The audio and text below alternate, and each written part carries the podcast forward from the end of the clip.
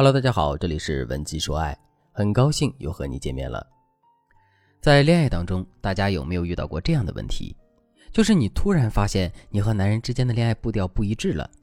比如，你觉得你和男人只是牵手的关系，但是男人却觉得你们已经可以亲吻了；或者你觉得你们已经可以同居了，但对方却觉得还不到时候。类似的情况有很多，就像我的粉丝小可，她和男人谈了两年。一开始两个人做事非常默契，但是今年开始，男人觉得两个人已经谈了两年了，可以考虑结婚了。小可听了男人的想法，却大吃一惊，自己才二十二岁，根本没有想过要结婚。于是两个人出现了分歧，还大吵了一架。小可就问我：“老师，我和他同样才二十二岁，我一个女生都不急，他反而急了。而且我觉得恋爱三年以上才能结婚吧。”一辈子的事总不能草率吧？到今天我才发现，我和他之间的差别原来这么大。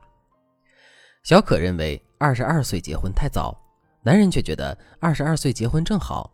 小可认为恋爱三年才能结婚，男人却觉得只要感觉对了，闪婚也行。为什么两个相爱的人在恋爱节奏上差别这么大呢？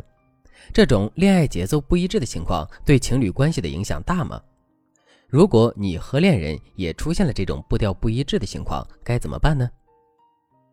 在解决这些问题之前，我先告诉大家，为什么你觉得你们相处的很好，却会出现恋爱节奏不同的问题。首先，我们每一个人都有不同的亲密关系阈值。简单解释一下，这个词指的是在亲密关系中，每个人对什么程度该做什么事的指标。比如，你的亲密关系阈值里。觉得见面十次才可以确定关系，那么也会有人觉得见面三次就可以接吻。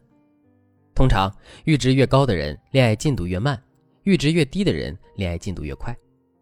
世界上很少有情侣的亲密关系阈值会完全一样，阈值差距小，好好沟通一下，你们的节奏很容易就会恢复平衡。但是当这种阈值差距过大，你们就会马上感觉到恋爱的步调不一致了。在恋爱中，哪些因素会影响亲密关系阈值呢？第一个因素是先天基因差距。有些女孩内向，较为保守；有些女孩性格外向，也更开放一些。这些先天因素会导致人们在恋爱中阈值不同。第二个因素是对伴侣的感受，比如热恋期的时候，你们的阈值会趋向一致；当你们对这段关系的评价变低或者一直持平的时候，你们的阈值会在无形中被拉开。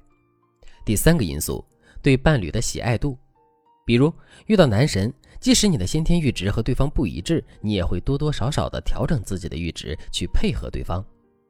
第四个因素，社会环境的影响。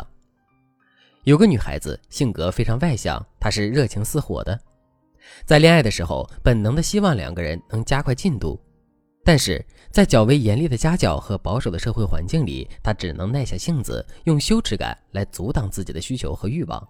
这就是典型的社会环境对亲密关系阈值的影响。当然，这四个因素对每个人的影响都不同。如果你想彻底读懂你的伴侣，看穿他当下的状态，理解他的亲密关系阈值，你可以添加微信文姬零三三，文姬的全拼零三三。我们有专业的导师帮你消除你们之间亲密关系的阈值差距，解决你的实际问题，让你不再为爱苦恼。好了，在了解了亲密关系阈值受什么影响之后，我们再来说一说该怎么解决这个问题。解决这个问题最主要的就是你得先分析对方的性格特征。在亲密关系里，我们可以把爱人在亲密关系中的性格分为安全型、依赖型、剥夺型、回避型四种。如果你的伴侣是安全型的恋人，那么他的亲密关系阈值可能会出现这样的倾向：他受先天影响很小。不会因为性格而导致阈值过高或者过低。如果他非常爱你，那么他会想加快恋爱进度。但是你只要表示不满，他们就会立刻围绕你的感受去调整。整体来说，他们是很好的恋人。如果你想解决你们恋爱节奏不统一的问题，只需要提高你们感情浓度即可。如果你的伴侣是依恋型的恋人，那么他的亲密关系阈值会出现这样的倾向：他们的恋爱阈值普遍偏低。比如，一般人认为见面三次才可以牵手，但是面对依恋型的恋人，可能你第一次见面牵他的手，他都不会拒绝，因为他们是最渴望拥有亲密关系的人，甚至他们会催促进度，但是他们不会强迫你接受他的要求，他只会更讨好你，不断降低自己的亲密阈值来推进你们的关系。依恋型恋人是很不独立的恋人。如果你想调整你们的恋爱节奏，那么你就要给他足够的安全感，明确的告诉他：“我不会离开你，我只是慢热，我喜欢细水长流。”所以你不要那么着急，好不好？然后你就冲他撒娇，表现出你对他的依赖。通常在你不断提供安全感和认可对方的时候，他能很快调整好自己的节奏，不再那么患得患失。刚才提到的小可男友其实就是这种类型。小可按照我的提示去和男人沟通。果然，两个人的恋爱节奏又基本一致了。如果你的伴侣是剥夺型的恋人，那么他的亲密关系阈值会出现这样的倾向：他们通常对恋人的期待很高，而且还会经常用一些小测试来考验你，比如故意两天不理你，然后试探你的反应等等。剥夺型恋人在恋爱中有点过分重视自己的感受，所以他们的亲密关系阈值会比较高。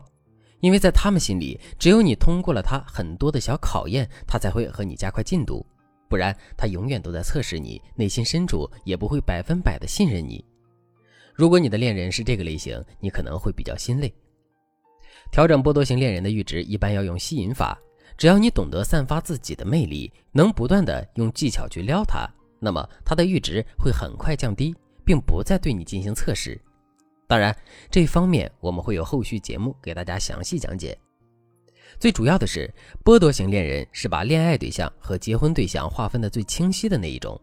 很可能你和他谈了三年，他分手的时候会说一句“你不适合结婚”，然后就消失了。如果你的伴侣是回避型的男人，那么他的亲密关系阈值会出现这样的倾向：他们天生不信任任何人，很难对你产生依赖。他们在亲密关系中的阈值很高，你会觉得和他们推进关系很难，而且你想继续推进你们之间的关系，还可能导致他对你产生误解。这类型的恋人，我们通常采用自述中长法，就是你要对他表达你的委屈和不开心。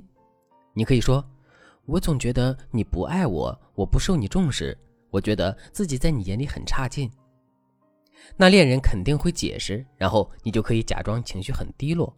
一般情况下，这个方法可以短时间内降低对方的阈值，让对方按照你的节奏来恋爱。但是，对于这种类型的伴侣，还得用一系列完整的技巧，才能让他彻底学会如何更好的和你相处。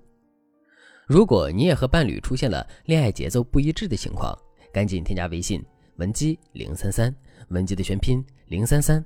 我们会有专业的导师帮你分析伴侣的性格类型，然后根据他平时的表现，为你提供非常实用的恋爱技巧，让你不再为爱伤神。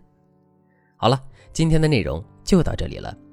文姬说爱，迷茫情场，你的得力军师。